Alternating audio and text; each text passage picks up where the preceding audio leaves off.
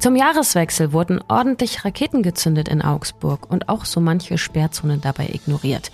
Wir schauen in dieser Folge auf die Silvesternacht und mit der Chefredakteurin Andrea Kümpfbeck auf den nun verstorbenen ehemaligen Papst Benedikt XVI. Ich glaube, dass, dass Josef Ratzinger ein Papst war, der keiner sein wollte. Ich bin Lisa Pausch. Heute ist Montag, der 2. Januar. Guten Morgen. Nachrichtenwecker, der News-Podcast der Augsburger Allgemeinen. Es scheint, als mussten sich viele Menschen in Augsburg ordentlich ausknallen, nachdem es ja zwei Jahre lang aufgrund der Corona-Beschränkungen gar kein Feuerwerk gegeben hatte. Die Feuerwehr jedenfalls spricht von einem unruhigen Jahreswechsel. In der Maxstraße zum Beispiel waren gegen Mitternacht etwa 300 Menschen unterwegs, Einige von ihnen haben auch Raketen gezündet. Das hat die Stadt ja zumindest in dem Gebiet und auch in anderen besonderen Schutzzonen eigentlich untersagt. Aber die Polizei und der Ordnungsdienst haben nicht alle Verstöße auch gleich verfolgt. Es geht darum, schlimmere Auswüchse zu verhindern, hatte Ordnungsreferent Frank Pinsch gesagt. Ansonsten wollte man die Menschen auch feiern lassen. Von der Leitstelle Augsburg wurden mehr als 250 Rettungsdiensteinsätze registriert, davon allein 170 im Stadtgebiet Augsburg. Knapp 50 Brände gab es außerdem, darunter mehrere Heckenbrände und Schäden, die sehr wahrscheinlich durch Silvesterraketen und Böller entstanden sind. In der Sonthofer Straße zum Beispiel hat sich wohl ein Böller auf einem Balkon verirrt und ihn in Brand gesteckt und dabei einen Schaden von fast 20.000 Euro verursacht.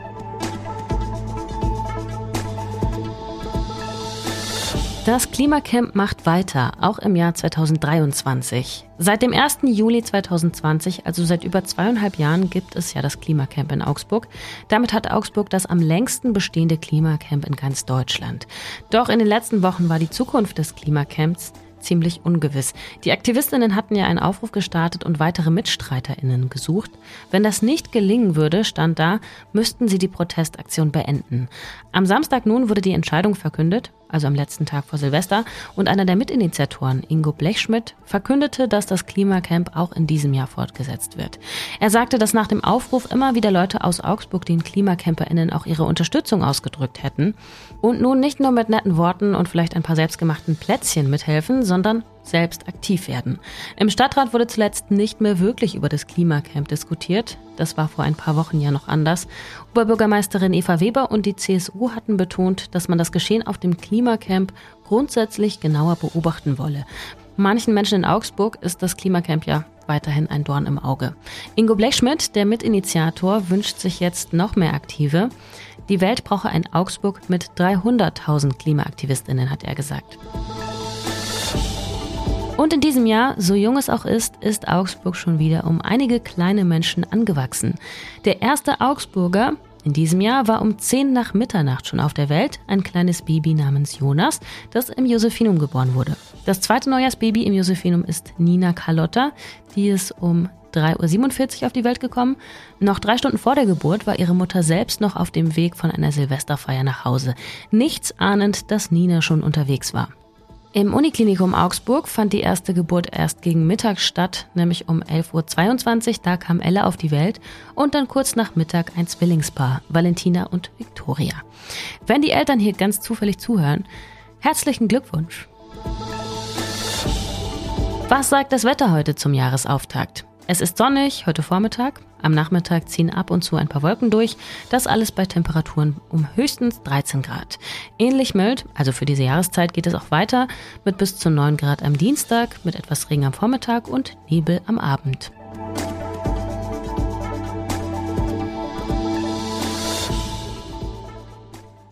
Am letzten Tag des vergangenen Jahres, 2022, ist ja der emeritierte Papst Benedikt XVI. verstorben. Josef Ratzinger, so hieß er ja, war von 2005 bis 2013 Papst. Und es gibt nun viele Nachrufe mit Lobesliedern auf ihn, aber auch einiges an Kritik, vor allem mit Blick auf die Aufarbeitung der Missbrauchsskandale. Ich habe jetzt das Vergnügen, mit unserer Chefredakteurin Andrea Kümpfbeck über den ehemaligen Papst zu sprechen, denn sie hat ihn und seine Rolle in der Kirche nicht nur immer wieder auch als Reporterin beobachtet, sondern ihn mehrmals auch persönlich getroffen. Hallo Andrea. Hallo. 15 Mal hast du gesagt, hast du ihn getroffen. Wie hast du denn jetzt die Todesnachricht von ihm aufgenommen? Naja, ehrlicherweise kam das ja jetzt nicht wirklich überraschend. Die letzten Tage gab es ja immer wieder äh, die Nachrichten, dass es ihm sehr schlecht geht.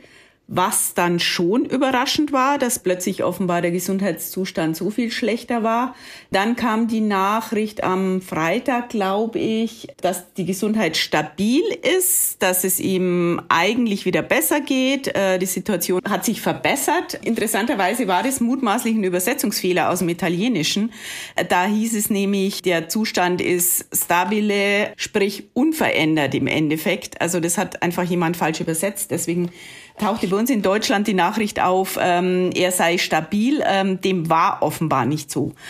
Also mich hat dann am Silvestermorgen die Nachricht schon überrascht und ehrlicherweise betroffener gemacht, als ich dachte. Irgendwie hat man ja schon großen Abstand dazu und so, aber dann im Endeffekt ähm, trifft einen so eine Nachricht doch irgendwie mehr, als man, als man glaubt, wenn es ein Mensch ist, dem man mehrfach begegnet ist. Genau, das wollte ich dich jetzt auch fragen. Wie war das überhaupt, als du ihn zum ersten Mal getroffen hast? Ich war Reporterin für die Seite 3 bei unserer Zeitung und als solche ganz viel unterwegs. In dem Fall bei der Amtseinführung von Benedikt und dann, und da kam ich ihm tatsächlich ähm, etwas näher, bei der ersten öffentlichen Audienz, die er gab, die gab er nämlich für die Vatikan-Journalisten. Und dann war das ein re relativ kleiner, überschaubarer Kreis ähm, an Journalisten, die in der Navi-Halle eben auf den neuen Papst Benedikt trafen. Und äh, schon damals war er ja noch deutlich jünger, war das irgendwie ein unglaublich herzlicher, freundlicher, zurückgenommener, bescheidener Mensch, der auch da schon von seiner bayerischen Heimat erzählt hat und wie wichtig ihm die ist, wie nahe ihm seine Heimat steht und wie sehr ihn das auch geprägt hat. Was würdest du denn sagen, was hat ihn während seiner Amtszeit erstmal ausgemacht als Papst? Ich glaube, dass, dass Josef Ratzinger ein Papst war, der keiner sein wollte. Er ähm, hatte sich ja seinen Lebensabend sehr schön vorgestellt und ausgemalt. Er hatte ja in Pendling bei Regensburg, das ist so ein kleiner Vorort, irgendwann in den 70er Jahren sich ein Haus gebaut, als er dort Professor an der, an der Uni Regensburg war.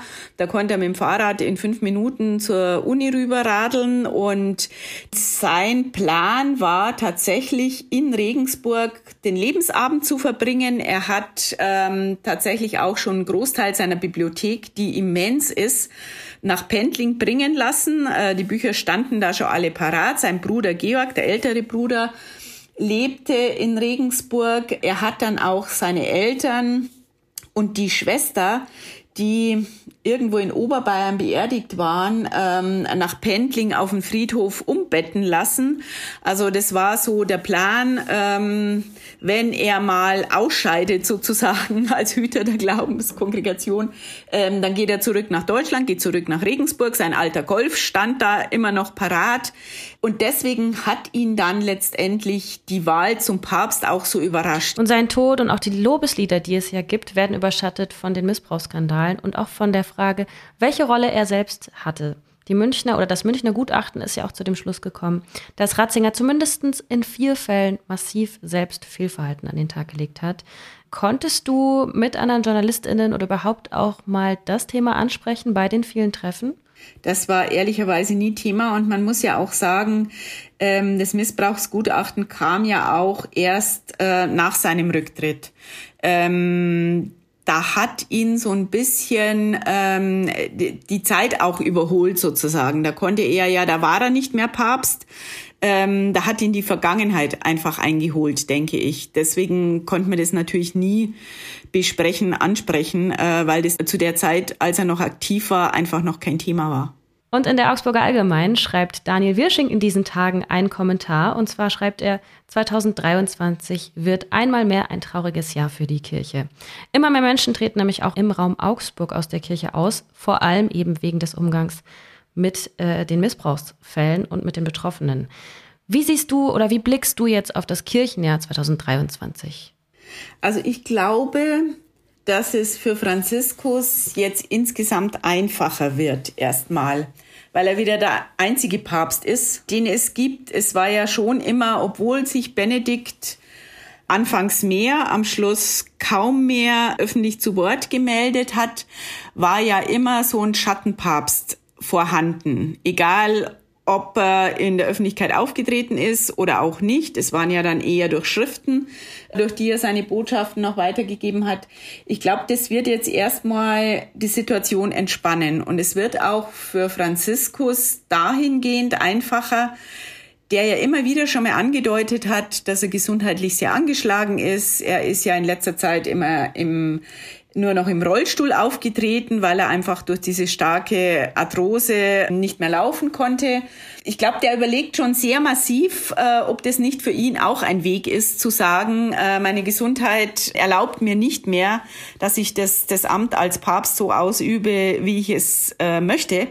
Das war bisher völlig unvorstellbar, weil drei Päpste, also zwei zwei in Rente sozusagen und ein aktiver, ähm, wäre völlig unvorstellbar gewesen. Ich glaube, das nimmt jetzt erstmal so ein bisschen den Druck raus auf, auf Papst Franziskus.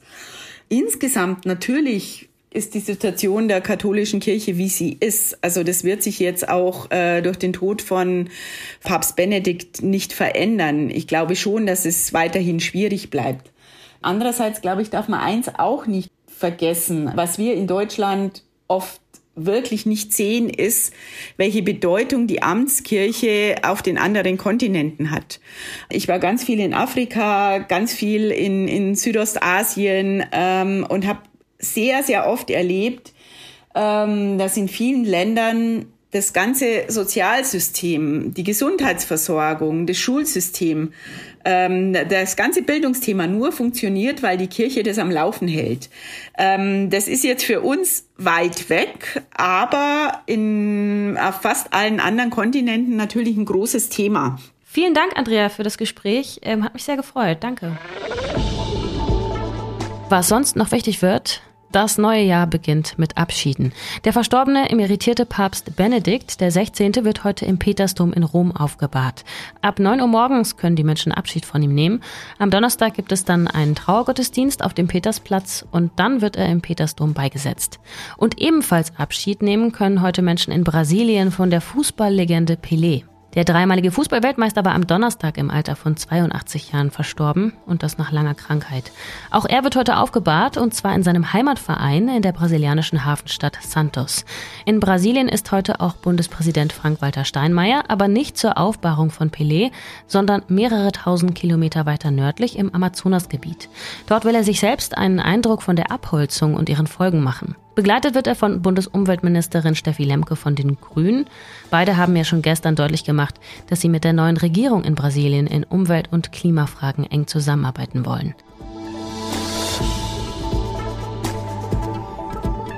Neues Jahr, neues Glück und neuer Kalender, oder? Wenn ihr noch keinen habt oder aber einen verschenken wollt, zwei Kolleginnen von mir haben ein Best-of zusammengeschrieben zu den kuriosesten Kalendern für 2023. Darunter zum Beispiel ein Bierbauchkalender mit 13 oberfränkischen Herren und ihren Bierbäuchen.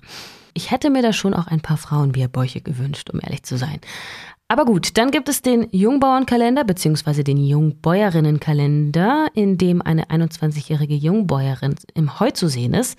Und es gibt einen Leberkäsekalender, also Leberkäse auf Skiern, Leberkäse am Strand, ihr wisst schon, Leberkäse von seiner Schokoladenseite eben. Und für alle, die keinen Leberkäse mögen, gibt es auch den Dönerkalender, natürlich mit alles und scharf. Naja, mein Lieblingskalender, und das ist jetzt keine Schleichwerbung, bleibt der falsche Kalender von Marc-Uwe Kling, dem Autoren der Känguru-Chroniken, mit Zitaten, die falsch zugeordnet werden. Hier zum Abschluss noch ein kleines Rätsel. Wer hat das hier gesagt? Mein Herz schlägt bayerisch. Und ich denke, dass es im Paradies ähnlich sein muss wie in meiner Kinder- und Jugendzeit. Die Zitate habe ich auf so einer Zitatseite gefunden, zitate.eu. Ich hoffe, man kann der Glauben schenken, bin mir nicht ganz sicher, aber wer hat das gesagt? Nein, nicht Horst Seehofer. Wobei. Bayern ist einzigartig, Bayern ist ein Paradies. Viel nimmt sich das nicht, aber das Zitat kommt von eben Papst Benedikt dem 16. Damit Halleluja, ich bin am Ende dieser Folge, wünsche euch einen guten Start in den Tag, in den ersten Arbeitstag, wenn es denn einer ist, oder in einen noch entspannten freien Tag, wenn ihr den denn habt. Ich bin Lisa Pausch, freue mich auf das Jahr mit euch und diesem Podcast. Danke euch fürs Zuhören, macht's gut, tschüss, baba und wie immer, Ahoi. Nachrichtenwecker ist ein Podcast der Augsburger Allgemeinen. Alles, was in Augsburg wichtig ist, findet ihr auch in den Show Notes und auf augsburger-allgemeine.de.